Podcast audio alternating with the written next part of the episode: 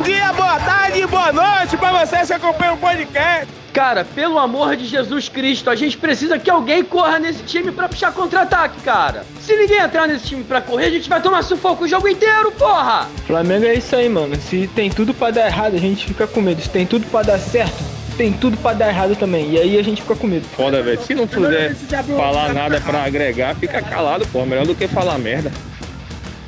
Bom dia, boa tarde, boa noite para vocês, minha querida, minha querida qualificadíssima audiência.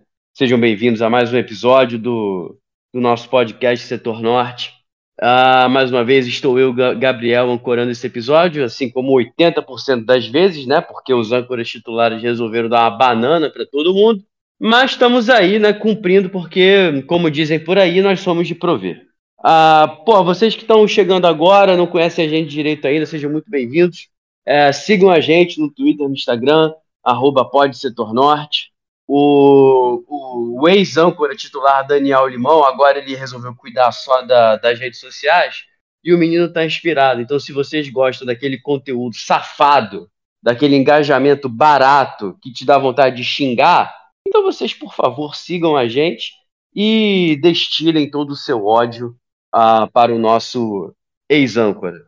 É, bom, estou acompanhado aqui dos meus companheiros de sempre. Vamos começar aqui. Da último episódio que comecei com a Vanessa, então hoje eu vou começar com o Lucas. Por favor, Lucas, dê o seu destaque inicial.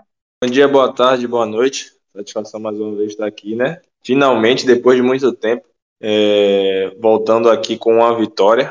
Acho que eu nem, nem me lembrava mais como é que era isso, né? E feliz pela classificação para a final da Copa do Brasil, né? Acho que muito foi construído na partida de ida e ontem, né, a gente meio que confirmou e também grato por é, disputar essa final daqui a um mês, né? Na realidade, eu não sei se é grato ou se é preocupado, mas eu tenho certeza absoluta que se essa final fosse quarta-feira, o São Paulo, sem sombra de dúvidas, entraria como um mega favorito para conquistar esse título, né? E o que me dá medo, talvez, e dá esperança daqui a um mês, é justamente que o time ele consiga é, mudar esse panorama em que vive. E o medo ele se dá muito em virtude daquilo que a gente já sabe, né? Quando o São Paulo tem uma semana inteira para treinar, os jogos seguintes são sempre maravilhosos, para não dizer o contrário. Então, é, esse misto de sensações e também de preocupação, mas não necessariamente só com o Flamengo, mas com o nosso querido âncora Heitor, né? Que depois da, da partida contra o Olímpio, ele simplesmente tomou o Doril e sumiu. É, não aparece mais. É, então a gente aqui na Bahia a gente tem um quadro, né? Às quartas-feiras, que é o quadro desaparecido. E aí, quem puder me mandar uma foto do Heitor e o número para contato, eu vou aparecer lá com, com essa plaquinha para saber se alguém manda alguma notícia do nosso querido âncora que realmente, depois daquele áudio que a Vanessa conseguiu ver, né, que ele estava chorando após aquela eliminação fatídica, eu acho que ele ainda não conseguiu superar. Então a gente fica aqui esse meu destaque inicial para levantar a hashtag no setor norte volta Heitor. Olha aí, rapaz, o rapaz faz falta, até porque, porra, tem hora que ancorar é duro. Mas seguimos, Vanessa, por favor, seu destaque. Bom dia, boa tarde, boa noite. Para os de sempre, para quem vai dedicar algum tempo de sua vida para escutar. Cara, meu destaque inicial, é, felizmente, vai para torcida do Flamengo, que nunca, eu nunca consigo não me impressionar com a capacidade dessa torcida de ganhar jogos mesmo, cara. É, o Maracanã ontem, para mim, tava o, o significado do que é a torcida do Flamengo. É, reuniu-se tudo que a gente tinha de melhor naquela noite na torcida, não necessariamente no time e no que aconteceu dentro de campo, mas a torcida fez o seu papel como alguns jogos não tínhamos e tem acontecido cada vez mais esporadicamente. Mas ontem foi foi muito bonito de ver, foi, enfim, sempre sempre me toca, me emociona ver a torcida do Flamengo.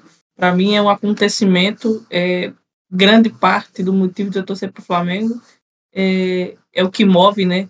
A maioria de nós. Enfim, ontem tava, ontem foi tudo tão, tão perfeito que até no final rolou um vai tomar no culandim que para mim fechou com chave de ouro. Apoio irrestrito nos 90 minutos e depois xingamento a quem merece ser xingado. porque eles podem não fazer muita coisa, podem não mudar nada, mas vale pelo menos a, o achincalhamento, vale fazer a graça, porque algumas vezes já deu para notar que eles ligam bastante é, para ser xingado. Então, que a gente continue, pelo menos, aborrecendo esses inúteis, imprestáveis, que figuram é, como peças importantes da política rubro-negra. E vou destacar também um queridaço que mandou uma DM para o nosso querido, né, para nossa rede social ao lado, é, triste, depressivo, assim como o Heitor, é, reclamando, né? Diz que depois do jogo ridículo de ontem e um comentário meu, ele estava completamente em desespero. Então eu vim aqui acalmar esse querido Seguimor e dizer, cara, relaxa, tem um mês. É, enfim, se a gente não. Se a gente não acreditar, não sobra nada. Então, bota um pouquinho de fé aí no teu time, não necessariamente no São Paulo, não necessariamente nos jogadores, mas no manto sagrado, em São Judas Tadeu, no manto do mistério, essas paradas aí, porque, enfim, final não se joga, final se ganha. Muito bem. Uh, cara, você citou a torcida no seu destaque inicial e é, eu ia acabar também falando nesse sentido. Uh, eu tava, acabei comentando, é, eu tive a felicidade de conseguir ir no jogo.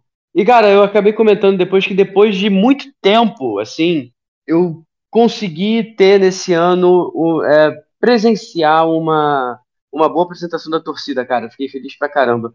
É, uma amiga minha até perguntou se foi mais ou menos no mesmo nível que o famoso jogo do inferno ano passado. Não chega a tanto, né? Na minha opinião, não, não chegou a tanto assim. Mas, cara, nos, nos jogos anteriores estava um clima tão ruim, uma coisa assim tão bosta, aquela coisa que eu já reclamei aqui outras vezes, e eu, eu quero muito ser justo e, e, e, fico feliz de falar que, porra, a torcida compareceu pra caralho. O pessoal cantou, mesmo o pessoal da Leste, que, porra, é muito, vai muito família, aquela galera que tá indo ali só pra ver o jogo mesmo e pra curtir. É, porra, muita gente cantando, pulando, coisa que não se fazia mais com muita muita frequência, pessoal pulando durante as músicas, berrando alto o tempo praticamente inteiro, em quase nenhum, em nenhum momento jogo, é, tipo, houve mais do que um minuto de silêncio ali onde eu estava, era o tempo todo música sendo puxada, pessoal acompanhando a Norte, esporadicamente, quando a Sul se fazia ouvir, é, acompanhava a Sul também, foda-se, e aí depois a Norte logo vinha junto. Então, é, cara, excelente, excelente jogo da torcida do Flamengo e um jogo ok do time, tá ligado? É, entrando um pouquinho mais agora, é, eu achei particularmente que foi um jogo mais ou menos do time, assim, fez o mínimo para conseguir competir. Felipe Luiz falou, e eu tem razão mesmo, jogou com regulamento debaixo do braço, tinha vantagem de 2 a 0 não tinha por que sair atacando desesperado, então o time abusou, de trocar passe com calma entre zagueiro, voltar no goleiro, vai ir no zagueiro de novo, e, sabe, controlando o jogo, gastando tempo, aproveitando que o, o, o Braulio da Silva Machado é o tipo de árbitro brasileiro que gosta de ficar picotando o jogo com faltinha, então o nosso time chamava falta, e aí pegava mais tempo, e mantendo a posse. Claro que o Grêmio teve as chances dele e tal, mas, sinceramente, eu acho que isso foi mais, é uma, é uma sensação mais vendo pela TV e especialmente de melhores momentos do que o jogo em si. O jogo em si eu achei que foi relativamente tranquilo, sabe? Apesar da bola na trave do Grêmio, não achei que a gente passou susto pra caramba. O que para mim só mostra o quanto o Grêmio do Renato Gaúcho é freguês. Me assusta que a gente saiu, a gente veio de um quadro de total e absoluto caos para pegar o terceiro colocado do Campeonato Brasileiro, né? Atualmente, com um jogo a menos ainda por cima, e a gente não passou sufoco em momento algum do jogo. Então, uh, espero que. E isso fora, juntando também com a forçada, não forçada, comemoração dos jogadores com o técnico, uh, Gerson mandando mensagem pública de desculpa para o Varela. Então, eu, cara, e tendo menos jogos, né, para fazer agora, eu tenho a leve esperança de que o São Paulo não estrague o time como ele costuma fazer quando tem tempo para treinar, e a gente consiga se acertar mais minimamente para conseguir competir com o São Paulo. A gente não precisa jogar melhor 90 minutos, não precisa jogar melhor 190, o que a, 180. O que a gente precisa fazer é competir. Competir e para tentar garantir o mínimo, sabe? É, é, é, só isso que eu espero. Aí eu quero ouvir de vocês o que, vocês acharam. Ah, já podem dissecar o jogo na, na visão de vocês. Sim, né? Eu acho que é, competições mata-matas, ainda mais quando você faz o primeiro, faz um resultado positivo, né? Que te dá um, um determinado conforto fora de casa. Naturalmente, o segundo jogo é sempre algo assim, um pouco mais, é, diríamos que controlado, né? É, em determinados momentos você vai passar algum sufoco, mas esse esse controle já era teoricamente esperado, né? Aí eu tiro como exemplo muito aquela partida contra o Corinthians no, no ano passado, não a do, da final da Copa do Brasil, mas a da Libertadores, né? Se a gente for comparar a segunda partida do Flamengo com a primeira que nós fizemos em Itaquera, claro que a segunda partida foi muito abaixo, justamente por jogar com o regulamento debaixo do braço, né? Então, a partida de ontem contra o Grêmio, ela apresenta algumas características um pouco semelhantes. A questão toda é o contexto, né, que, em que o Flamengo se encontra. Então, de uma maneira geral, é, é, a gente esperava, claro, lógico e evidente, a classificação, e claro que ninguém estava querendo uma atuação nota 10, nota 8, e nem nada assim do gênero, né? Muito por conta de, do ambiente, né, bem conturbado, é, eliminação recente na Libertadores, uma partida também tenebrosa domingo pelo Brasileirão contra o reserva do São Paulo, então a gente esperava algo muito próximo do 6, né? Do 6, 5,5, 6. E foi justamente isso que o time entregou. Claro que isso preocupa, né, em determinado ponto, muito em virtude de perceber que o nosso adversário da final está numa crescente legal. É, tem reforços que, que chegaram em determinado agora na, nesse momento e naturalmente eles elevam o nível do time, né? O Lucas Moura e o e o Rames Rodrigues, né? E aí fica aquela questão muito evidente para a gente, né? Como a nós estamos tão distantes, né, da Europa, que caras que o Lucas mesmo, né, é, não teve uma carreira tão brilhante na Europa e aqui ele simplesmente deita, né? Então é, é essa questão que, que me, me preocupa, mas justamente naquilo que eu falei no meu destaque inicial, talvez esse essa distância, né, de um mês exato para o primeiro jogo da final da Copa do Brasil faça com que as coisas elas possam melhorar um pouco. Sobre o jogo em si, é, meu destaque ele vai para algumas figuras, né? E também um, tecer determinadas críticas para a forma como, como o São Paulo utilizou o Bruno Henrique na partida de ontem e um, um, uma, algo que está, na minha concepção, preocupando há muito tempo, é a falta de finalizações do próprio Gabriel, né? A gente já vai para um, mais um jogo em que ele, o Gabriel não consegue finalizar. E isso, de uma maneira geral, para mim, não representa é, é, uma falta de proatividade do, do atleta, mas sim que o esquema não está privilegiando o centroavante, né? Poderia ser o Pedro, talvez, ali no lugar dele, e a, a, as chances criadas para que o centroavante ele consiga é, estar em uma condição necessária para finalizar, elas não estão acontecendo. Então, o destaque positivo para mim vai pro Varela. É, parece que, acho que foi a Vanessa que brincou lá no grupo, né? É, Varela, não sei quem colocou a mensagem, Varela com um soco na cara maior do que o Varela sem tomar um soco na cara. Porque até ali, né, acho que ele saiu nos 35, ele estava fazendo uma partida muito correta, né, tava, tava bem direitinho. E meu destaque também vai para o próprio Mateuzinho, né, que após meses fora, né, acho que foram cinco meses, a lesão dele foi em março, ele voltou em um nível é, bem aceitável. Não sofremos ali pela direita, conseguiu roubar bolas, fazer ultrapassagens, construir jogadas por dentro também.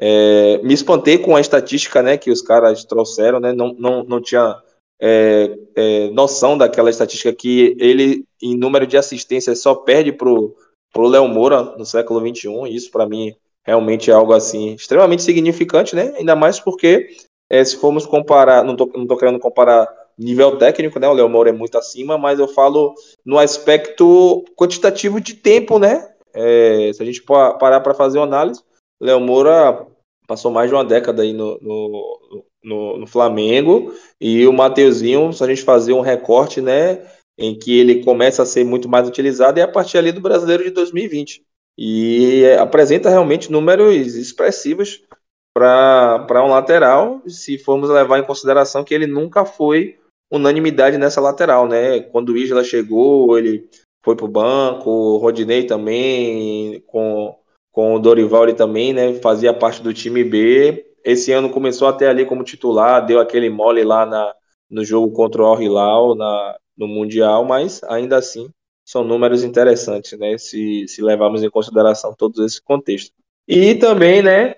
Uma piadinha sem graça para a nossa lésbica, que voltou ontem na partida. E eu não estou falando da nossa querida amiga Vanessa. Brincadeira, Vanessa. Mas... Até porque eu não sou, mas tudo bem. Caralho, mano. é, foi mal. Não vai poder perder essa piada, não. Mas enfim, acho que ele voltou. Foi uma, interessante a forma como ele voltou, né? Acho que ele é, pecou ali em alguns momentos, né? Por conta do ritmo de jogo mesmo. Tomou um cartão amarelo logo no início mas em alguns momentos eu é, achei muito legal a verticalidade que ele tentava, né? Dos passes mais é, buscando o Arrascaeta, não aqueles passes laterais que nós estamos acostumados com, com o Thiago Maia e até o próprio Alan, né? Que vem, infelizmente, me surpreendendo de maneira negativa. Muita bola para trás, recuando ali. E o Pulgar não, ele tentou alguns passes, naturalmente vai errar também, mas são passes que fazem com que o time é, consiga progredir e estar mais próximo né, da, da área adversária. Então, acho que meu, meu destaque vai, vai para esses caras. E a parte negativa, realmente, é, do Gabigol, não necessariamente por conta dele, né? Por ele estar vivendo um momento ruim, acho que ele é sempre muito proativo, mas por conta do, do esquema tático de São Paulo que não vem privilegiando o centroavante, como também a forma como ele usou o Bruno Henrique, né? Eu acho que é, ficou nítido ontem que ele abriu o gesso e tentou fazer com que o Bruno Henrique e o Gabigol jogassem lado a lado. E o Bruno Henrique ele é um cara que, na minha concepção, ele tem que jogar com espaço. Ele tem que ter essa, essa questão de, de utilizar bem a velocidade, utilizar um para um, e ali daquela forma ele fica muito encaixotado. Eu assisti o jogo do, do, do Real Madrid no, no sábado e o Vini Júnior sofreu de algo bem parecido, né? Como ele fez uma dupla de ataque ali com o Rodrigo, ele ficava muito próximo do, do, da área, né? E não tinha esse espaço todo. Fez até uma boa partida, teve momentos também que conseguiu, né? Justamente por conta da genialidade, se desvencilhar. Mas perde essa principal característica que o atleta tem, que é justamente é, é, ter mais espaço para correr, conseguir é, levar alguns jogadores para um para um um. Então esse, na minha concepção, foi, foi o aspecto negativo da, da partida de ontem e espero que o São Paulo ele consiga fazer essa leitura, né, enxergar e tentar retirar novamente é, aquilo de melhor que os atletas eles podem oferecer. Você deu sua letra, por favor. Cara, tem, tem alguns pontos, né? É, eu acho que o primeiro tempo foi uma coisa meio. O Flamengo estava tentando entender o que ele poderia fazer dentro de campo para além do jogo físico. Foi um jogo, o primeiro tempo para mim foi muito físico.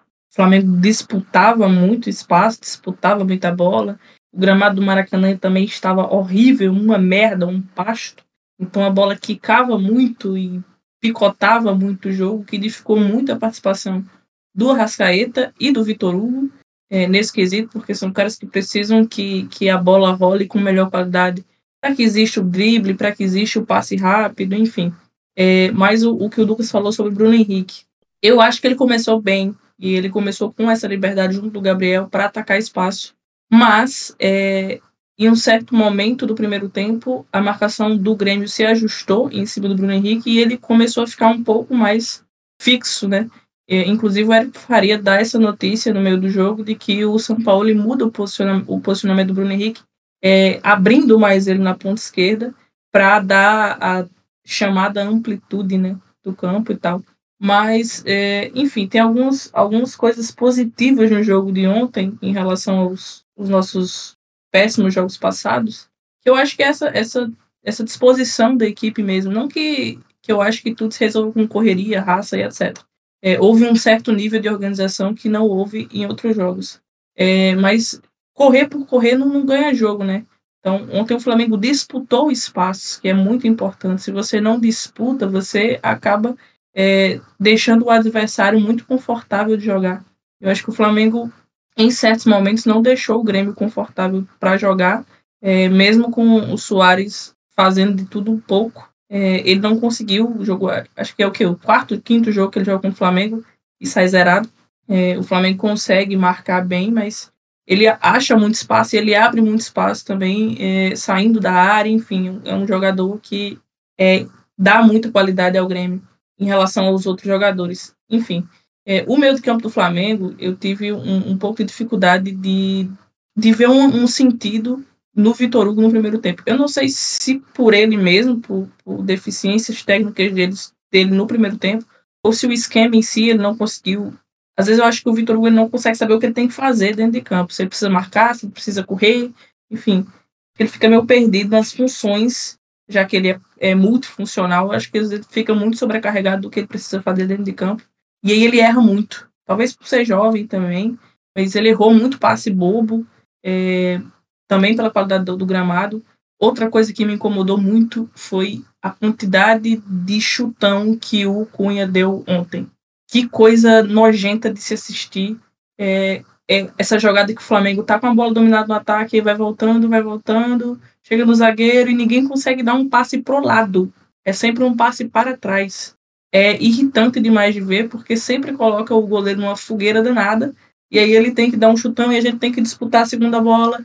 E geralmente essa bola, quem vai disputar é o Gabriel, o Bruno Henrique, Gabriel não tem ganhado esse físico lá na frente, na disputa com os zagueiros, então Fica um jogo muito feio, muito, muito brigado, mas eu acho que eu concordo muito com, com o que o Felipe Luiz falou no final do jogo, e que foi um jogo ok, mas que as circunstâncias em si, do que o Flamengo vinha fazendo, é, os jogadores entenderam que, que não era para o momento era o, o que dava para fazer e o que e se esforçar para fazer aquilo era a meta do time assim. Era se concentrar para negar espaços e disputar espaços e na chance que teve, né, no pênalti, a gente conseguiu marcar, conseguiu ampliar o resultado, que eu também acho que o Grêmio não não acho que o Grêmio em algum momento chegou a, a merecer vencer o jogo, nem chegou a me amedrontar no sentido de o Grêmio fazer dos gols, fazer três, como eu sentia no jogo contra o Olímpia, de que a qualquer momento ia acontecer.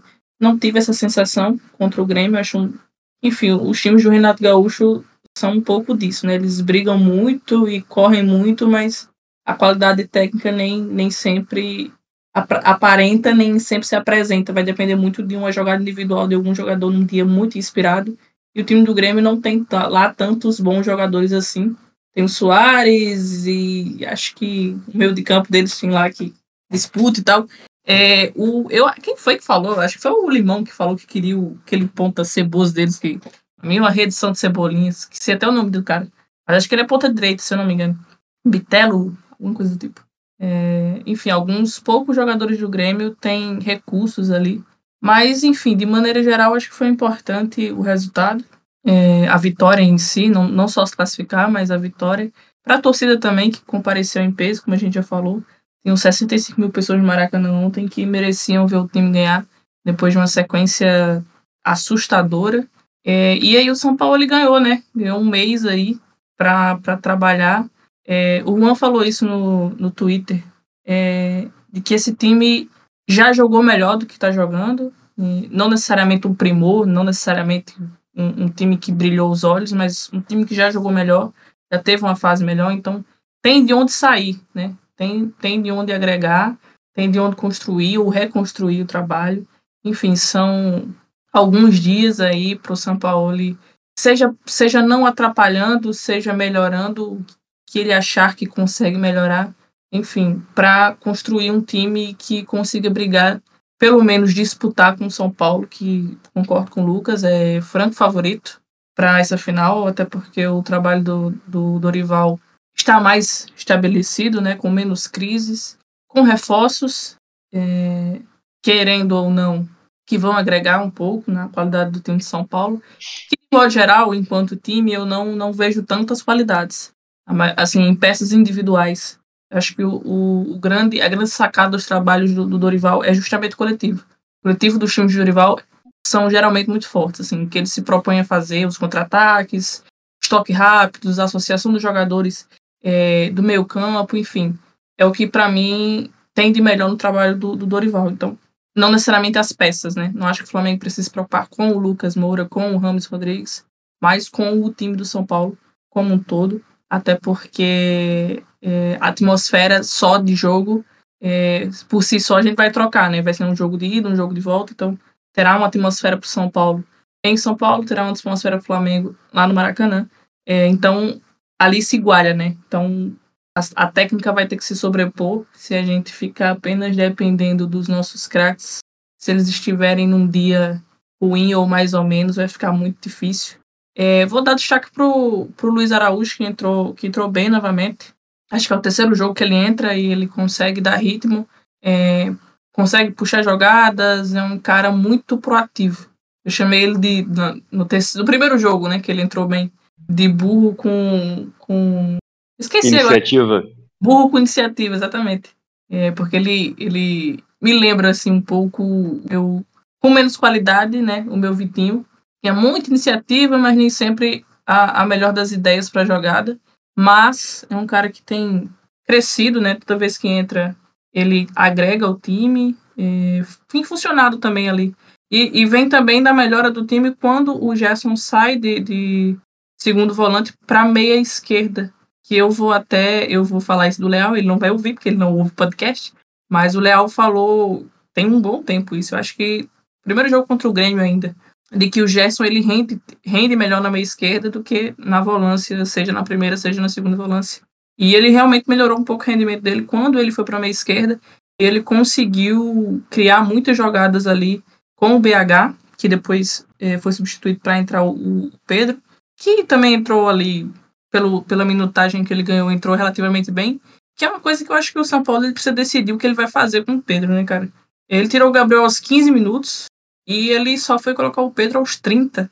É meio esquisito, já que na semana havia saído notícia de que eles tinham batido um papo e que tinham resolvido suas indiferenças e etc.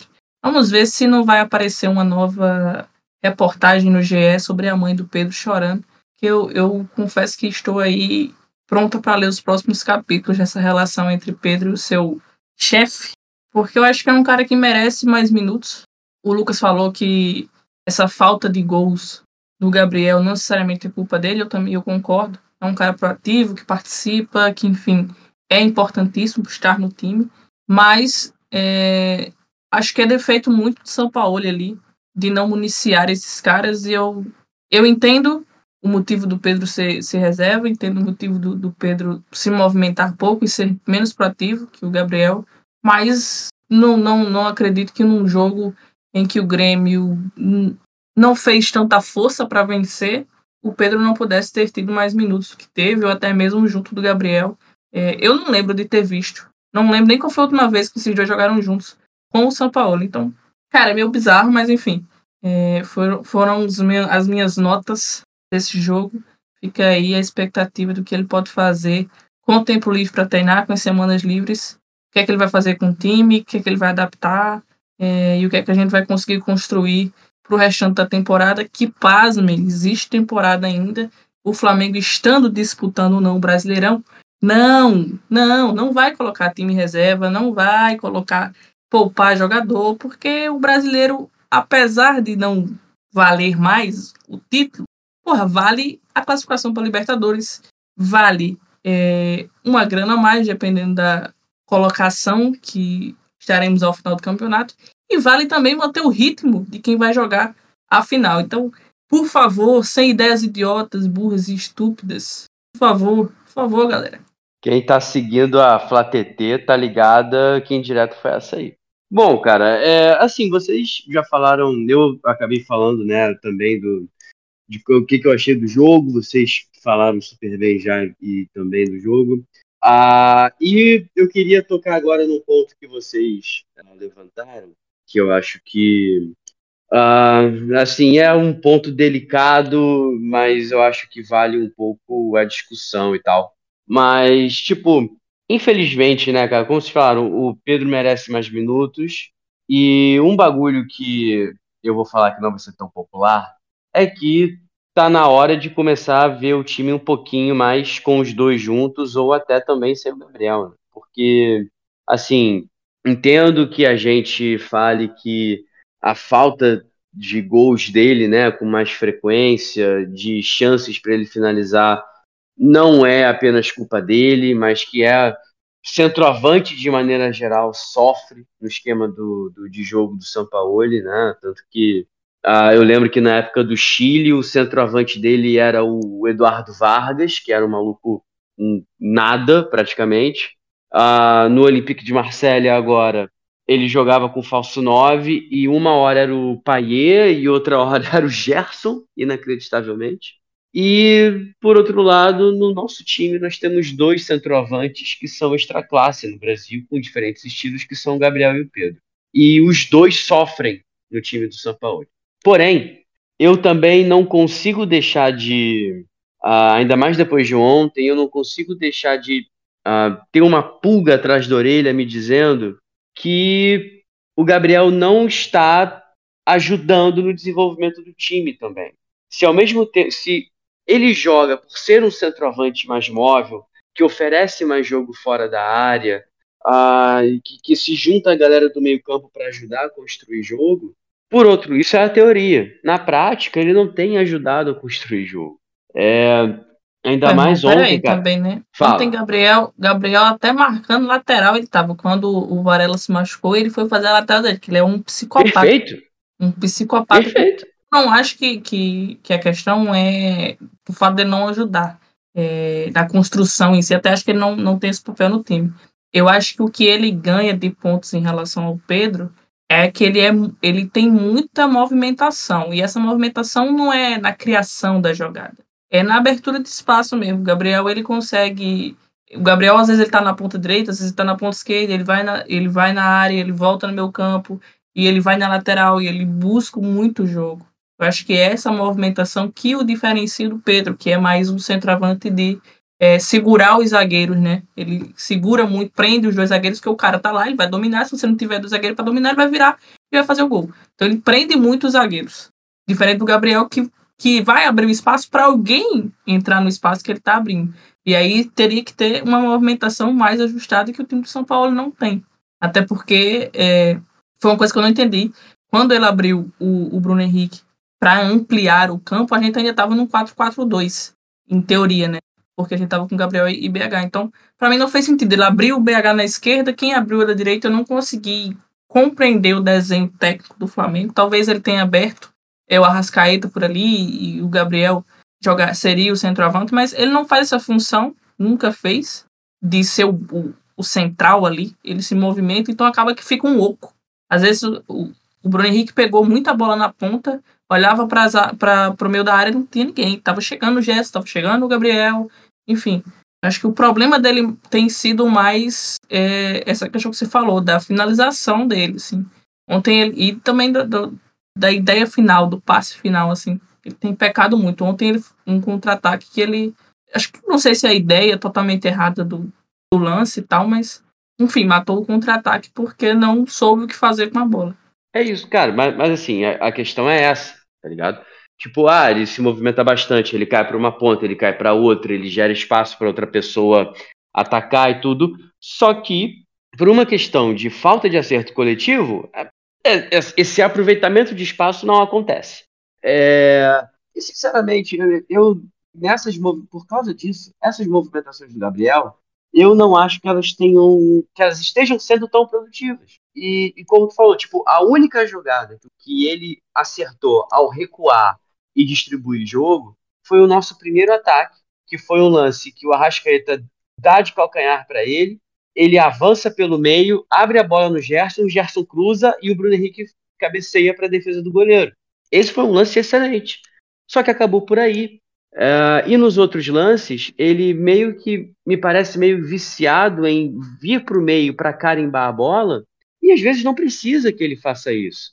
Sabe? Teve um lance ontem, por exemplo, que todo mundo percebeu e perdeu a paciência naquele, naquele instante, em que foi dado, acho que foi no primeiro tempo ainda, foi dado um passe no meio que era para o Vitor Hugo. Foi um lance que o Gabriel estava recuando para o meio, e o Vitor Hugo já estava ali, e o passe estava vindo na direção do Vitor Hugo, com, claramente com a força para chegar no Vitor Hugo.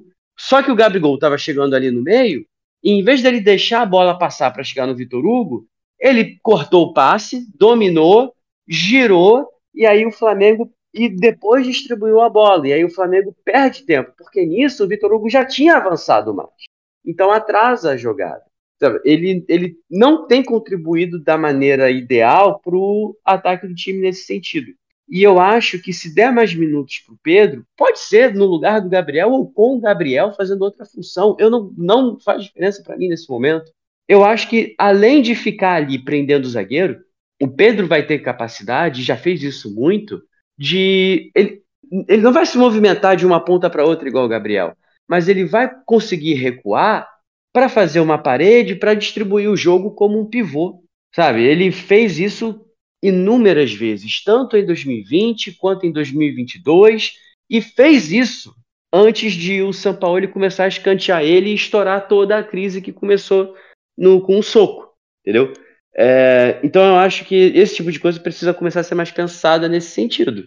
Eu acho que, que falta um pouco de sinergia, tá ligado, entre o time. Que o time não sabe, os jogadores em si não têm sabido o momento de acelerar, o momento de parar. Tá muito descoordenada a movimentação. Então um acelera, o outro segura. O Gabriel prendeu realmente muita bola ontem. Quando a bola chegava, ele dava sempre um toque a mais. Talvez, eu não sei é, se é característica do Gabriel, ou no momento é essa característica dele, ou o próprio gramado em si se dificultava é, jogar na velocidade, né, de você dominar e tocar. Eu vi o quem tentou fazer muito isso foi o Arrascaeta e o Vitor Hugo.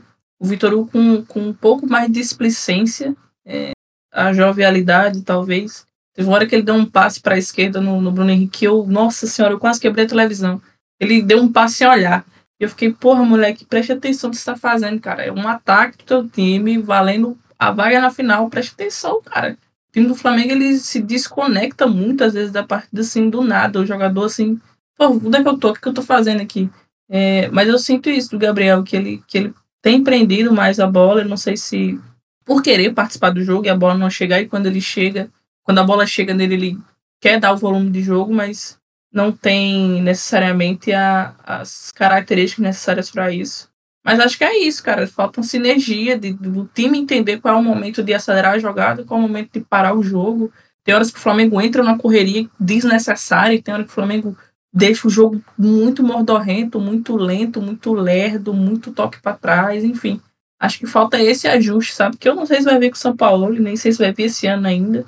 É, mas, enfim, é, é teve lampejos, assim, alguns momentos que eu, que eu achei que, que a gente teve boas jogadas, teve um, um indício de que há alguma coisa, assim, perto do que já tivemos esse ano com o próprio São Paulo.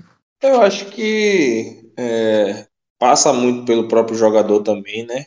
Como eu falei, acho que é, vamos botar em uma balança 70% esquema, 30% jogador ou 60-40, né? Mas eu acho que também vai do próprio Sampaoli talvez enxergar outras alternativas, visto que aquilo que ele está propondo no momento não está dando tão certo, né? E, tipo, ele fez uma determinada mudança, né? Que nos dois últimos jogos ele segurou Everton Ribeiro. E no jogo de ontem ele nem entrou, né? Então, é, não tô dizendo que, ah, é, pro Everton ser banco e tal, mas sei lá, vamos tentar trazer algumas mudanças assim, né? Vamos fazer do brasileiro esse laboratório, né? A gente tem o que? Acho que umas quatro partidas daqui para o primeiro jogo da final, se eu não me engano, né? Já que semana que vem é, é a, as quartas-feiras serão os jogos de Libertadores, então teremos, é, teoricamente, quatro partidas, quatro, três partidas. Então dá sim, né, para tentar propor outras coisas, tentar recuperar alguns atletas, fazer com que eles tenham determinada minutagem, que eles possam se provar úteis, né? Claro que, que tem muito daquilo, de que alguns atletas já receberam tantas chances e não, não se encaixaram na própria filosofia, né? Que é o caso até do próprio Cebolinha. E o que me incomoda muito, né? Que, tipo, eu não, não espero muito do Cebolinha, mas esperava pelo menos um mínimo de proatividade. Eu acho que ele já, já se conformou tanto com com a reserva, né, que não vê nenhum tipo de fórum, nenhum tipo de pauta, discussão, talvez, em colocar o Cebolinha ou algo assim do gênero, né, como a gente vê hoje até com o próprio Luiz Araújo. E a gente fala, pô, é, é muito proativo, briga e tal, tenta, consegue é, é driblar é, e coisas assim do gênero, né? Já o Cebolinha, porra, todo um para o Cebolinha, ele, ele vai e perde a bola, então acho que ele meio que, que se conformou. Então, é, vai muito do atleta e também de, de, de, do São Paulo fazer esses testes, né? Elenco tem para isso, né? Para dosar, para chegar com todo mundo é, é, bem fisicamente, né? No, no seu melhor para poder jogar jogar essa partida, né? O São Paulo ele vai se desgastar naturalmente mais agora, né? Já que na quarta-feira ou é quinta, não sei. Tem jogo pela, pela Sul-Americana, vai pegar altitude, vai pegar o LDU, né? Então, é, são fatores que, querendo ou não, é, é, podem sim jogar ao nosso favor. Mas eu acho que vai, vai muito da forma como o São Paulo vai fazer essa administração e essa dosagem. Eu poderia sim imaginar um, um próximo jogo sem o Gabigol, né? Dando mais oportunidade para o Pedro. Para o Pedro realmente se sentir de volta, se sentir útil. Eu acho que muito desse ambiente conturbado passa sim pelo próprio dedo ou ausência né, dessa é, é, é, instrução do Sampaoli, né, desse jeito muito mais fechado. Eu acho que ele pode ter até ideias interessantes para o que é o futebol, mas como gestor de pessoas, ele, ele, ele falha, né? Eu acho que, que se a gente entender talvez o próprio time como uma empresa, né, ele seria muito mais a figura do chefe do que necessariamente de um líder. E eu não estou dizendo que o cara precisa ser o paizão, né, ter essa, essa esse é, fator resenheiro, como era com o próprio Renato Gaúcho, né? Como o Dorival também chegou ali fazendo o, o, o trivial em determinado momento, organizando a casinha, né? Lidando é, muito bem com as lideranças que, que o elenco tinha para depois implementar sua, sua filosofia. Não estou querendo dizer que, que, que ele tem que agir dessa mesma maneira, até porque todos os seres humanos eles têm as suas individualidades. Mas pelo menos ele tivesse em determinado momento essa sensibilidade, né, até nas suas próprias entrevistas, e não é, é, esse lado dele muito mais voltado para aquilo que é o jogo, o jogo, o jogo, sem entender que ele trabalha, tá, tá, está trabalhando ali com seres humanos que possuem as suas respectivas emoções, têm as suas demandas, e que naturalmente, é, é quando o nosso psicológico está abalado, não adianta que é, qualquer atividade que por mais é, batida e fácil e rotineira possível, a gente não vai conseguir dar o nosso melhor. Então é, é muito disso, né? É de fazer essa rodagem, de utilizar esses jogos como é, laboratório, né, para alternativas, saídas, é, estilo de jogo, é, é, pensar também, né, em, em, em soluções para times que se fecham muito, é, para determinados é, panoramas que o jogo possa apresentar também, porque como eu já falei, né, material humano nós temos, opções nós temos, e cabe a ele agora fazer é, o gerenciamento desse recurso e fazer também com que o Flamengo ele chegue na melhor forma possível para a gente conquistar esse pentacampeonato. Agora me digam aí, é, assim, eu, como a gente passou para a final, né, e não, não tem mais Libertadores para jogar, dá muito uma sensação de que a temporada basicamente acabou, né? E a gente está na expectativa de dois jogos. Mas a gente ainda está no meio de agosto, ainda tem literalmente um turno inteiro de Campeonato Brasileiro para jogar. E além desses uh, 19 jogos, a gente vai ter só mais dois para encerrar a temporada da Copa do Brasil. É, assim, tentando é, ignorar um pouco o fato de que o Botafogo tá disparado na frente e não dá nenhuma amostra de que vai ter grandes tropeços, vocês têm alguma expectativa para esses jogos do brasileiro? Vocês acham que agora o time vai escolher jogar os jogos do Campeonato Brasileiro? Porra, a minha expectativa sempre, sempre é ver o Flamengo vencer, independente. E digo mais, vencer no brasileiro é imprescindível para que esse time chegue bem na final contra o São Paulo. Porque a única coisa que, que dá. É, não é coragem, mas o, o que dá estofo para o time, o que vai dar motivação, o que vai fazer esse, esse time ter algum brilho é vencer, cara. Se não, não, não vencer, não, não chega, tá ligado? Se a gente ficar daqui pra lá, perdendo ou empatando o jogo, jogando mal, não vai adiantar de porra nenhuma. A gente vai chegar lá com moral de bosta para jogar contra o São Paulo. Então, é, a motivação tem que ser sempre ver o Flamengo vencer. Então, espero que, que jogadores, comissão técnica, enfim, que a torcida não entre nessa de que o ano acabou. Enfim, é, a gente perdeu muito já esse ano. A gente já perdeu tudo que tinha para perder. Inclusive, eu acho que o brasileiro já se foi. Mas, como eu falei, a gente ainda precisa é, confirmar nossa vaga na Libertadores e não dá para a gente ficar esperando que ela vai vir de mão beijada via Copa do Brasil. Então, o Flamengo, para mim é isso, cara, é fazer o segundo turno da vida para no mínimo deixar o Botafoguense escrevendo tweet de caralho, agora que o Flamengo foi eliminado da Libertadores, literalmente os caras vão vir com sangue nos olhos para vencer. Porra, pelo amor de Deus, o Botafoguense é muito chorar, irmão. Puta que pariu. Mas enfim, tem que ser isso, cara. Tem que jogar todos os jogos com, com a seriedade máxima, embora a gente saiba que alguns jogos não vai rolar, porque esse time já mostrou que alguns jogos de, de de baixo apelo, eles se desconectam muito fácil e acham que vão ganhar de qualquer forma, mas é manter o time motivado, cara. Manter o time motivado e vencer jogos e pontuar e garantir nossa vaga na Libertadores do ano que vem, porque só ganha quem disputa.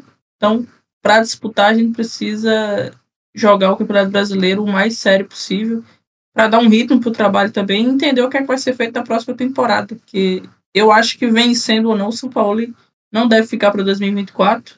E 2024 ainda, é, para quem não sabe, é ano de eleição do Clube de Regatas. E as perspectivas para o ano de 2024 são as piores possíveis em relação à política do clube. Mas é, é um ano em que provavelmente se farão loucuras para se confirmar a, a eleição, a candidatura. Então, é, para a temporada 2023 é isso: é vencer o máximo que der, chegar na final com a moral mais alta possível para disputar com o São Paulo, que é um time de questões técnicas mais ajustadas que a nossa. E eu não, não vou embarcar nessa de que tem que usar time reserva ou fazer experiências, enfim. Acho que testes são testes, experiências são experiências. Tem nomes diferentes porque significam coisas diferentes.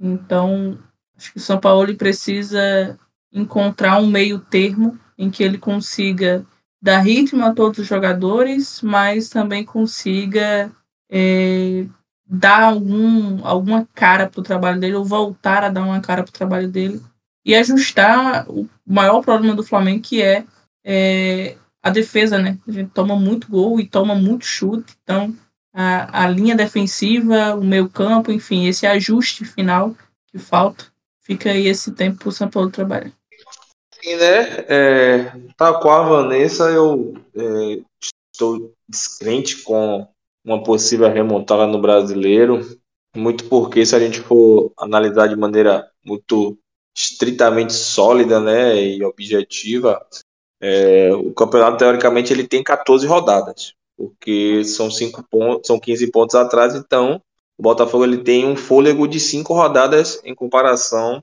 é, ao Flamengo. Então, o Flamengo teria que vencer no mínimo cinco e torcer por determinados tropeços, né? Não só derrotas, mas talvez empates e coisas assim do gênero.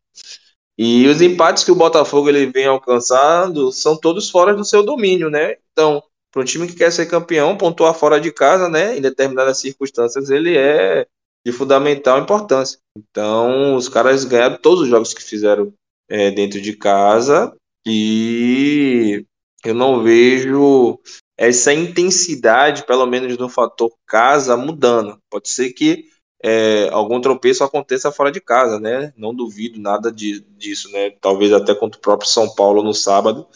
O que eu até duvido muito, já que o São Paulo tem jogo na, na, no meio de semana, provavelmente ele deve mandar um time aí misto, tal qual mandou contra o Flamengo, né? Então, não sei se se o resultado vai ser tão positivo como a gente imagina, né? Um tropeço do Botafogo ou algo assim do gênero.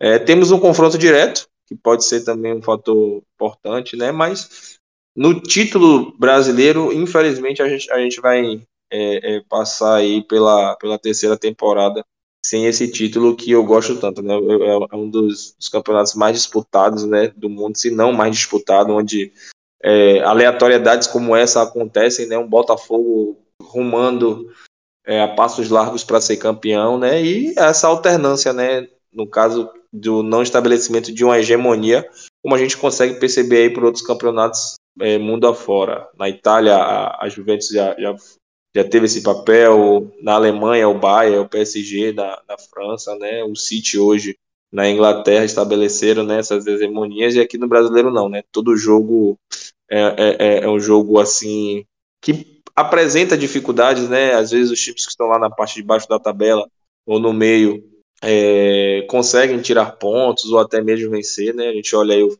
caso do Flamengo e América Mineiro, o Flamengo não conseguiu vencer e se o futebol existisse justiça, o resultado justo seria até a própria vitória do América Mineiro.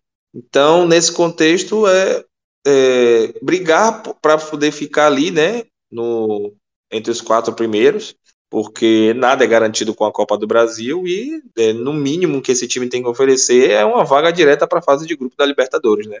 Porque você imaginar que um time que no ano anterior é o campeão da Libertadores, é o campeão da Copa do Brasil, é, não ficar no mínimo entre os seis com o elenco que tem, que manteve a base e trouxe alguns reforços pontuais que seriam titulares até em outros times aqui do Brasil, e esse time ali ficar é, lutando para chegar na competição é, é, é, é, no mínimo absurdo, né? Então é, é, utilizar esse brasileiro, como eu falei, né, como laboratório também, né, fazer determinados testes, mas sim é, é obrigação ganhar alguns jogos nesse meio tempo, né? Curitiba mesmo domingo é com todo respeito ao time do Curitiba, mas o Flamengo tem que vencer esse jogo, depois o jogo contra o Internacional também, no Maracanã. Nós somos um time muito melhor, temos que vencer. Então, é isso. É vencer e chegar o mais inteiro possível para as finais da Copa do Brasil.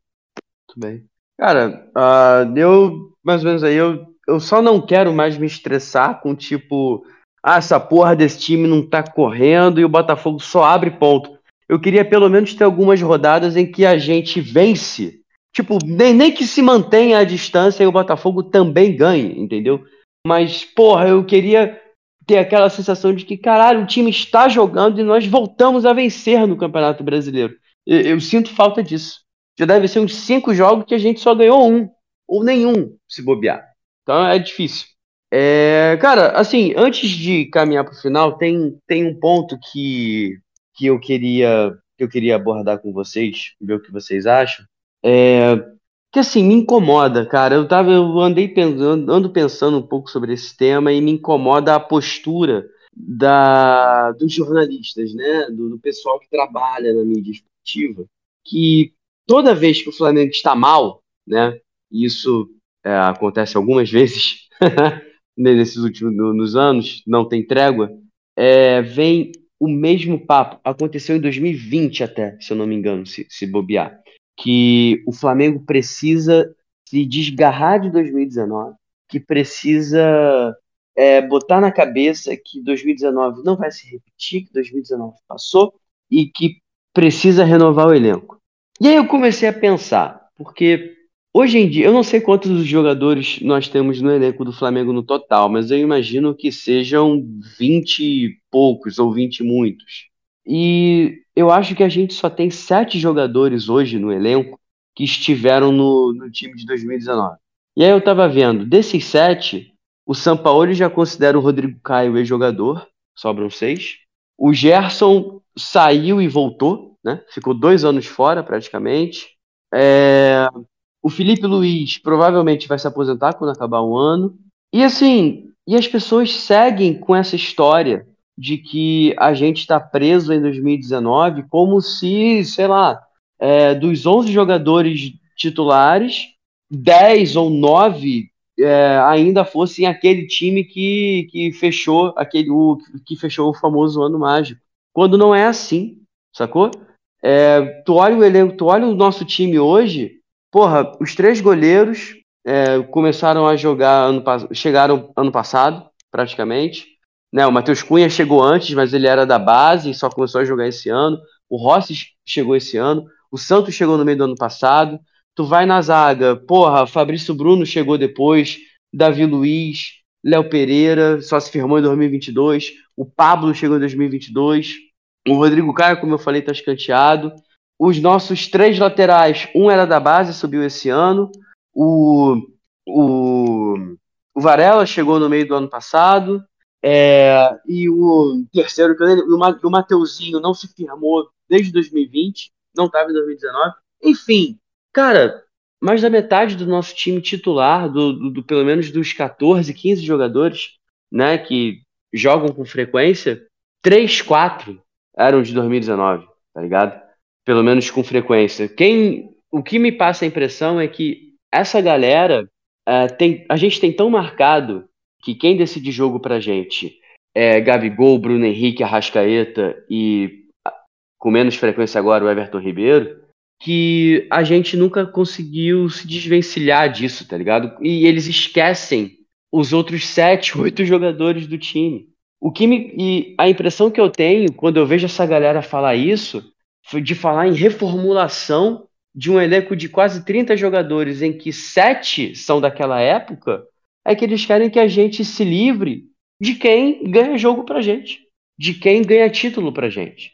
Me parece que eles só vão parar de falar em renovação quando o Flamengo não tiver mais para colocar para jogar Gabigol, Arrascaeta e Bruno Henrique. Porque parece que eles só vão se satisfazer com isso.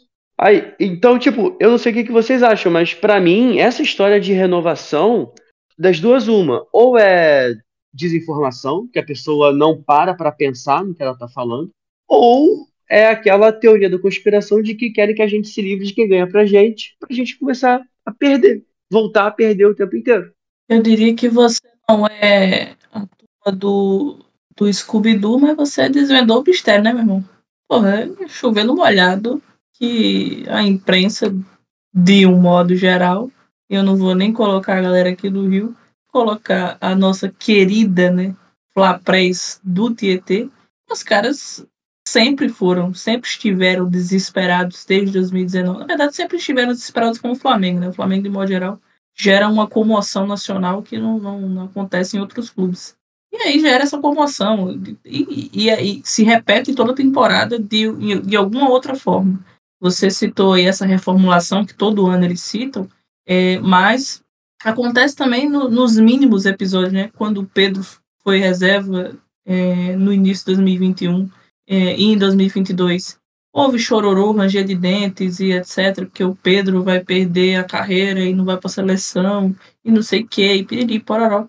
Cara, assim, do fundo do meu coração, não me toca, não me comove, não me incomoda. É, o que me incomoda do Flamengo é o Flamengo. O que a imprensa fala, o que o Eric Faria fala, o que o André Rizek fala, é, o que o Neto fala, sei lá, junta o pacote todo aí desses esquisitos comove, não, não me irrita.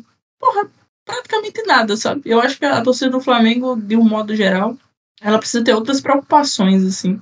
É, quando a gente fala em reformulação do elenco, é, não é por viver pensando em 2019. Eu acho que é mais pensando no que tem entregado a maioria deles do que pensando nas taças e títulos que ficaram no passado. Até porque depois de 19, as pessoas querem esquecer, mas o Flamengo já foi campeão brasileiro, já foi campeão da Libertadores e já foi campeão da porra da Copa do Brasil. Então, eu acho que o Flamengo já fez de tudo um pouco desde 2019 e se pinta isso de que se cria essa narrativa de que o Flamengo vive 2019 porque é cômodo para eles. Como se o Flamengo tivesse nascido em 2019 e antes de 2019 a gente já não fosse um dos maiores clubes do país em questão de títulos, né? Porque de, de modo geral é o maior clube do país. Mas é uma narrativa que, que vende os sabidos e compra os otários.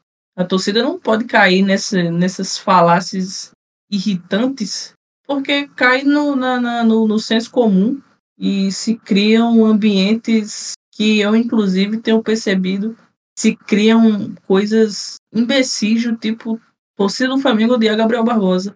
Isso, para mim, é, uma, é um tipo de coisa criada pela imprensa vendida pela imprensa, inclusive por alguns que se dizem imprensa rubro-negra, tá? Exatamente. Não, não, vou citar o nome do indivíduo, que eu ainda não tenho dinheiro para pagar advogado, mas é, todo mundo sabe quem é que fica ganhando clique, ganhando dinheiro às custas de falar mal do elenco, as puxas de falar mal dos ídolos do Flamengo para criar factóides e criar uma rusga da torcida com um dos maiores, maiores ídolos recentes do Flamengo. Gabriel é um dos maiores ídolos da história do clube. E, infelizmente, ou felizmente para gente que ama, que gosta, que curte e que não cansa né, de, de, de, de vê-lo jogar, ainda vai ter muito tempo de Flamengo. Então, é, essa, essa criação de, de, de mau ambiente entre torcida e, e jogadores, ela vem desde 2021 sendo incentivada por certos jornalistas ou suportes jornalistas porque vende. Porque é o tipo de coisa que vende, que, que, que gera engajamento e, e depois que se tornou ex-jornalista, ele ganha vida com isso. Ele ganha vida com engajamento, ele ganha vida com views. E ele, inclusive, é, vira muleta, porque ninguém vai lembrar, ou pouca gente vai lembrar, que ele ficou bobinho, triste, depressivo, com raivinha, porque tomou banana. Porque foi cobrar dirigente e tomou banana. O cara mandou simplesmente ele a merda e desde então ele é putinho e fica. Não tem uma nota deste vagabundo sobre a diretoria do Flamengo. Você vai pensar aqui ali uma obviedade ululante, qualquer criança de 5 anos consegue dizer. Mas todas as linhas que ele escreve fala mal de algum jogador, chama todo mundo de vagabundo, porque você é fácil para ele. E ele tira das costas de quem banca e tem bancado, que é, e a gente sabe quem é dentro da diretoria do Flamengo. Então, não, eu acho que cabe à maioria da torcida, a maior parte de nós, pelo menos, não comprar, não engajar, não se envolver é, e saber que o Flamengo, ele, apesar de tudo e apesar da diretoria, é, os jogadores que ficaram de 2019 ou que voltaram, como o Gerson, é, eles construíram e reconstroem a própria história dentro do clube. E eu também não vou ficar aqui dizendo que não tem que, que reformular elenco. Eu acho que, que tudo é, é análise que deveria ser feita profissionalmente. É, o que que eles agregam, o que é que eles pretendem para o ano, para a temporada, para o time, para o projeto do treinador, enfim. É, todos passam, né? O Flamengo vai ficar para sempre. Então, não, eu tenho apego a quatro pessoas desse elenco. Quatro jogadores, Arrascaeta, Bruno Henrique, é, Everton Ribeiro e Gabriel. Por mim, esses quatro são discutíveis e por mim terão algumas temporadas mais. O Everton Ribeiro ali com outro papel, mas os outros três sendo imprescindíveis. E resto, cara, para mim, o que acontecer, acontecerá da melhor maneira que, que tiver que ser pro Flamengo.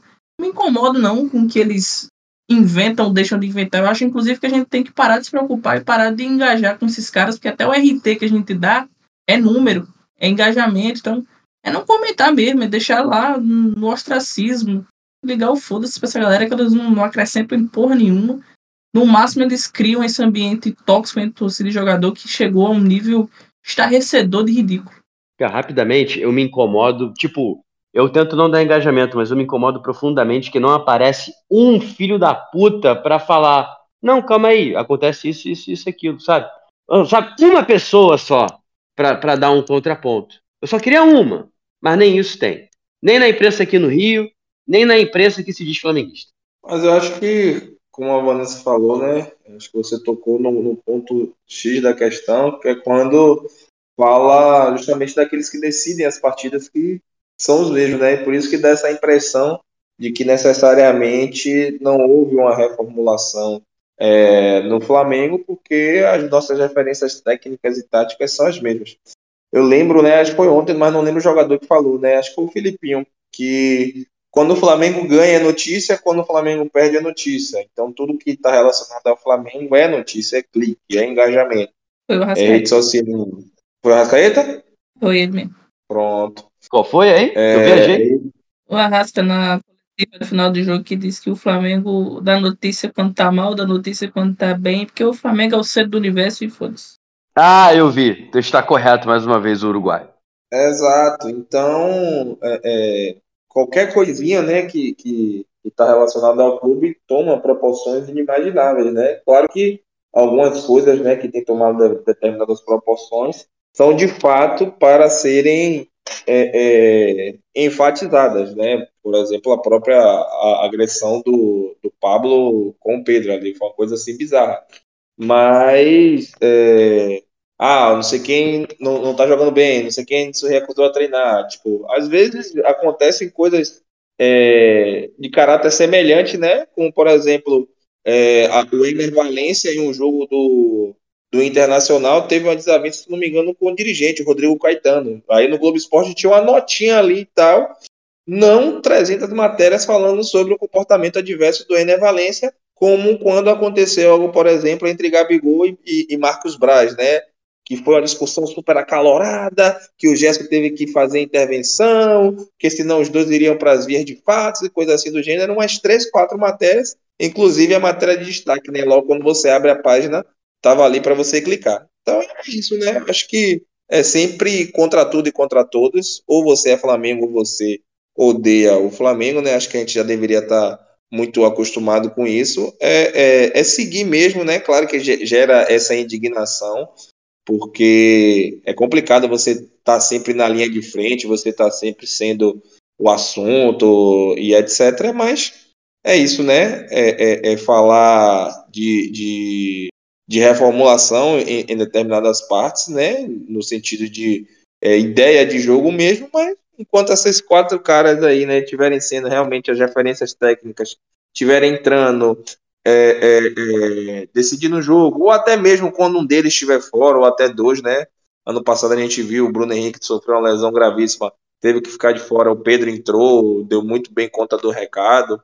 Agora, né, o Everton Ribeiro parece que está vivendo um momento de baixa também, né? É, é, em outro momento também, quase quando que ele sai para a Arábia Saudita, mas depois recuperou o bom futebol. Então é aquela coisa, né? É, é é, como a Vanessa falou, tenha esse carinho muito grande, né?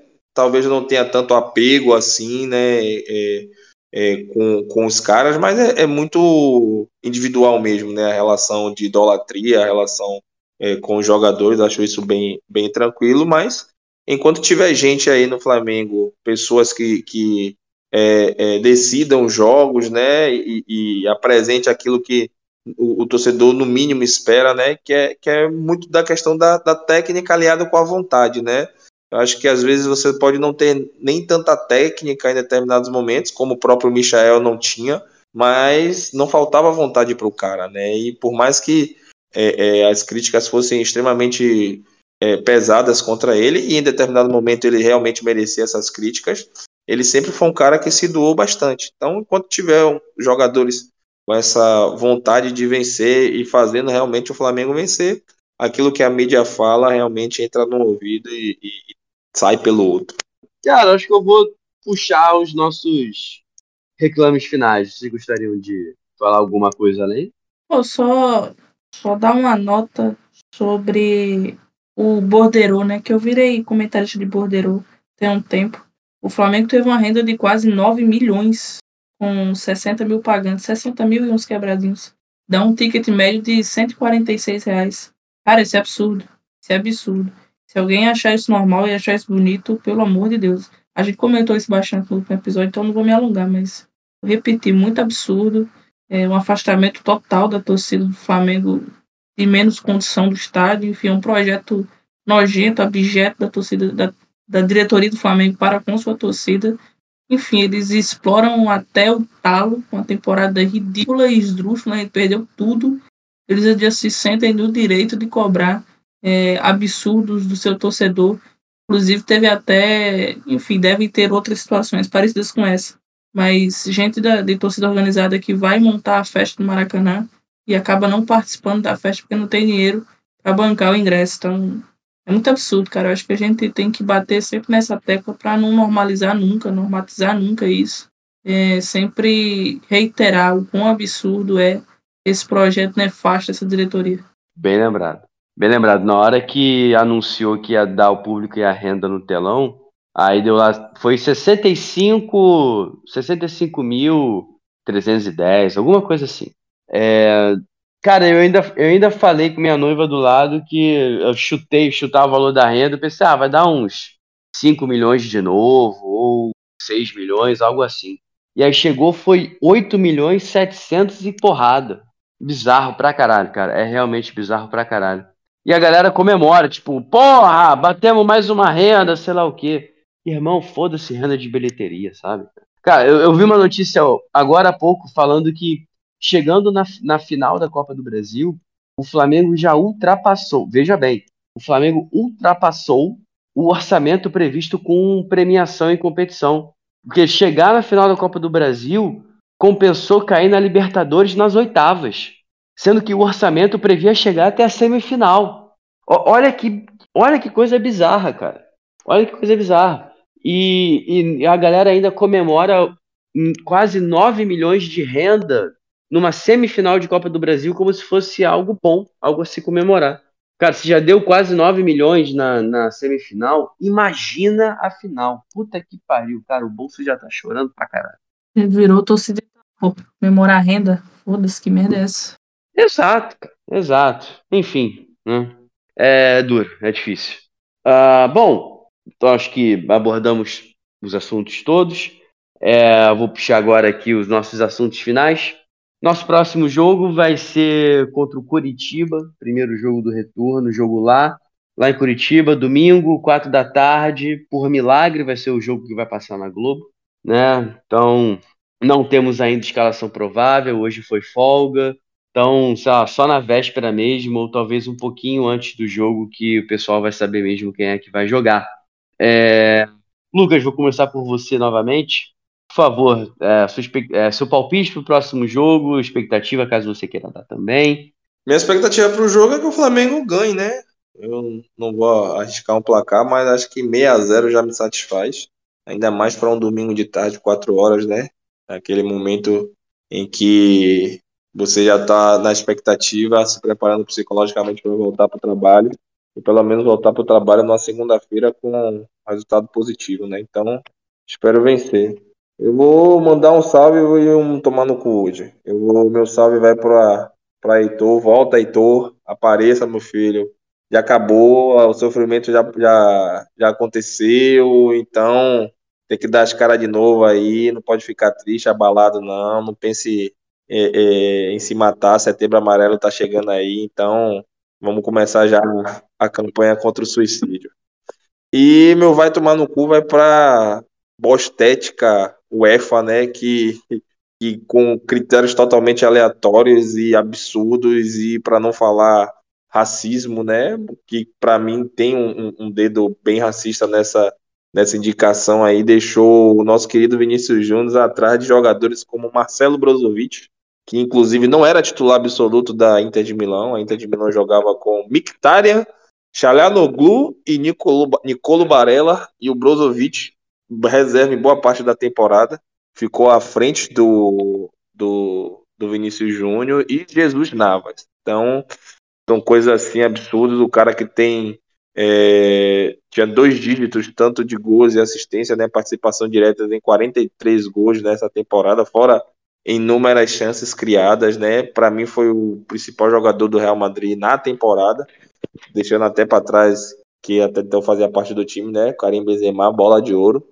e não figurar entre pelo menos os cinco melhores da, da UEFA é, chega a ser um absurdo e demonstra mais uma vez, né, é, é, aquilo que, que o próprio Mano Brown falava, né, que pelo fato de você ser preto você tem que ser duas, três, quatro, cinco, infinita, infinitas vezes melhor do que os outros para poder ser reconhecido, né? Você pode ganhar todo o dinheiro do mundo, mas algo que você nunca vai conseguir esconder são os seus fatores fenotípicos e, consequentemente, você vai sofrer pelo simples fato de, de ser preto. E dica cultural, eu vou. É algo assim um pouquinho antigo, né? Acho que não sei se todo mundo gosta, mas tô reassistindo aqui algumas batalhas de rap, curto, né? Então, uma batalha que eu tô revendo aqui é Dudu versus Jaya, Jaya Luke, na Batalha do Atlântico. Isso acho que foi em 2020, né? Antes da pandemia, ou 2019, não lembro bem. Mas é uma batalha de rima bem legalzinha. Pra galera que curte aí, vale a pena aí esse, esse TBT. Valeu, tamo junto e até a próxima, nossa. Valeu. Vanessa, por favor, sua vez. Bom, galera, é isto, né? Sobre o jogo, eu espero, tal qual o Lucas, um meio a zero. É, e espero um tweet programado que uma certa arroba do Twitter tem que o Flamengo venceu no Sul é uma epopeia gigantesca que acontece sempre que o Flamengo ganha de qualquer time do Sul, enfim. Espero que a gente vença. Pô, acho que um. Ou 2x1, um, tá bom, né?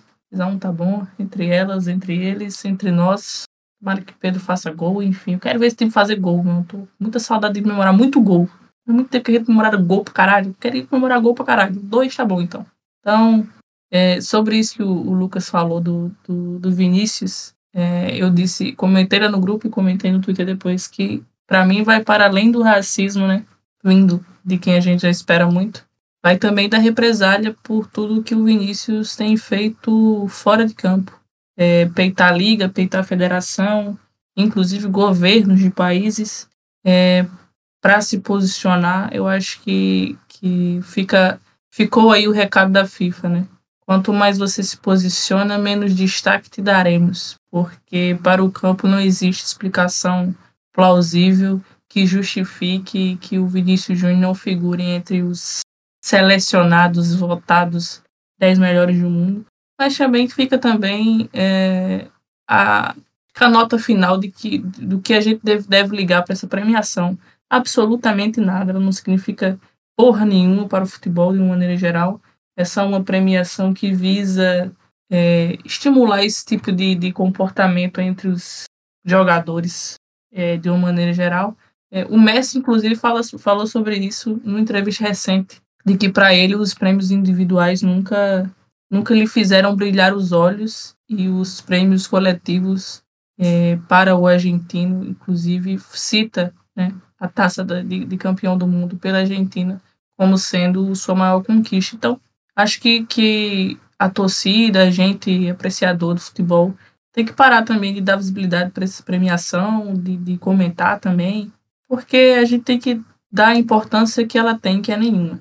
Vinícius Júnior já é um dos melhores jogadores do mundo, fez duas temporadas seguidas aí absurdas, jogando muito, enfim, é sempre muito bom ver esse menino jogar e vencer, então me irrita pouco, assim, acho que que é mais, uma, é mais um sinal do que é a FIFA, do que é o mundo do futebol, é, de uma maneira geral, que qualquer outra coisa, assim. Acho que a, o recado que fica é maior, inclusive, acho que, que é até bom o Vinícius Júnior ficar fora, porque demonstra muito isso, que ele vai sofrer represálias seguidas por ser gigante, por ser imenso. Então, que ele continue sendo brilhante fora de campo e ainda mais brilhante dentro de campo. Que, eu, que a FIFA acha ou deixa de achar importa muito pouco. É isso, galera. Muito bom bater um papo com vocês sobre o nosso querido Mengudo. Minha dica cultural vai para um filme que recém saiu na Netflix, que é um filme de ação, com o cara que fez 50 Tons de Cinza e com uma Mulher Maravilha, chamado Agente Stone, que é maneirinho, divertido, uma horinha, duas horinhas ali. Assisti um filme com uma pegada meio 007, já que os caras são agentes secretos Dá pra se divertir, assim. Não é um primor de filme, não, mas você se diverte. Muito bem. É, bom, expectativa pro. Minha expectativa para pedir pro jogo é a mesma que vocês já falaram. Uh, espero que a gente consiga vencer para comemorar uma vitória num domingo à tarde, para variar um pouco. De repente, um, um 2 a 0 sabe? Eu, eu, eu, eu, também tô com saudade de comemorar mais de um gol do Flamengo, então um 2 eu, eu me satisfaço. Mas na real, se for meio a zero também já tá excelente. O que importa é a gente ganhar para né, ver se embala um pouquinho nesse campeonato e não desanimar até o meio de setembro. É, cara, eu gostaria de mandar um vai tomar no cu. Já mandei com gosto vai tomar no cu pro Landim na, na quarta-feira no, no jogo. E mando mais uma vez, porque acho que é sempre oportuno mandar um vai tomar no cu pra ele. Vai tomar no cu pro seu Diogo Lemos, que recuperou a senha da internet por milagre hoje, né? Uma coisa incrível. Tava sumido já há meses. Mas apareceu aí, que bom que restabeleceu a internet. Agora. É. Puta que pariu, cara. Que merda. Podia continuar quieto. Uh, cara, gostaria de mandar um salve também para pra nossa torcida que fez um excelente papel na quarta, que siga assim pelas próximas partidas. E dica cultural, dessa vez eu não tenho. Dessa vez eu vou deixar, vou deixar passar essa daí. Confio nas dicas culturais dadas por vocês. E é isso. Mais uma vez, você que chegou até aqui com a gente, muito obrigado. Ah, dá aquela seguida na gente no Twitter, no Instagram, arroba pode setor norte, se você ainda não deu. Pega esse episódio, espalha para os seus amiguinhos, para a gente atingir cada vez mais pessoas. E é isso. Um grande abraço para vocês, um grande beijo. Diga! Esqueci, mano. Toda vida eu esqueço do salve. Eu esqueci do meu salve. Eu guardei o salve por durante uma hora e esqueci. Pior que eu também nem pro... percebi, manda aí. Pô, meu salve pro ídolo rubro-negro, Rodrigo Caio, que está de parabéns hoje, já completando anos de vida. Eu mandei lá no Twitter, ele obviamente não vai ver, mas eu queria que a torcida parasse um momento para refletir a importância do Rodrigo Caio. É, venceu a Libertadores, venceu o Campeonato Brasileiro de 2019, um realmente ano mágico, já que a gente falou de, de, de rememorar e de viver né, daquele ano. 2019 foi um ano tão, tão incrível que o Rodrigo Caio, que convive com tantos problemas físicos, passou um ano assim quase que ileso de grandes lesões, conseguiu render. E, para mim, o Rodrigo Caio, bem fisicamente, é um dos melhores zagueiros que eu vi no futebol brasileiro. Então, enfim, um ídolo que, infelizmente, os problemas físicos não deixaram ele vivenciar muitos mais momentos como 2019 dentro de campo, né? Ele é campeão brasileiro é, mais uma vez campeão da Libertadores e da Copa do Brasil, mas sem, sem ser protagonista como foi em 2019, fazendo dupla com o Pablo Mari. Mas fica aqui o meu minha gratidão pelo ídolo Rodrigo Caio e só desejar as melhores coisas, porque me parece demais ser um ser humano super do bem, que enfim, convive com tudo isso de uma parece, né, também, me conviver com tudo isso que, que, passou de uma forma muito serena. A família dele toda acompanha, enfim, posta, é, acompanha o Flamengo, enfim, um cara que, que, que sempre respeitou muito o clube, independente de tudo que passou. Então, sempre, sempre, sempre muito grata e feliz por ter tido a oportunidade de vê-lo em 2019 num, um quase auge físico, né? Já que, que ele nunca, talvez nunca não tenha passado por isso desde a lesão no joelho. Mas, enfim, um, um bom momento da carreira dele, talvez o, o, último bom momento da carreira dele. Enfim, deve sair do Flamengo no final do ano, não sei que rumo vai dar para a carreira dele, mas ser sempre grata a quem nos deu muita coisa, né? Eu sou muito grato pelo, pelo zagueiraço Rodrigo Caio. E foi um prazer ver esse ser humano com a camisa do Flamengo. Muito justo, muito justo. Ótima lembrança. Ótima lembrança. Um salve, um feliz aniversário para o Rodrigo Caio, que ele tenha tido um bom dia, um dia feliz. E é isso, gente. Um grande abraço para vocês, um grande beijo, até a próxima. Tchau, tchau. Valeu, rapaziada. Tamo junto, é nóis. Valeu.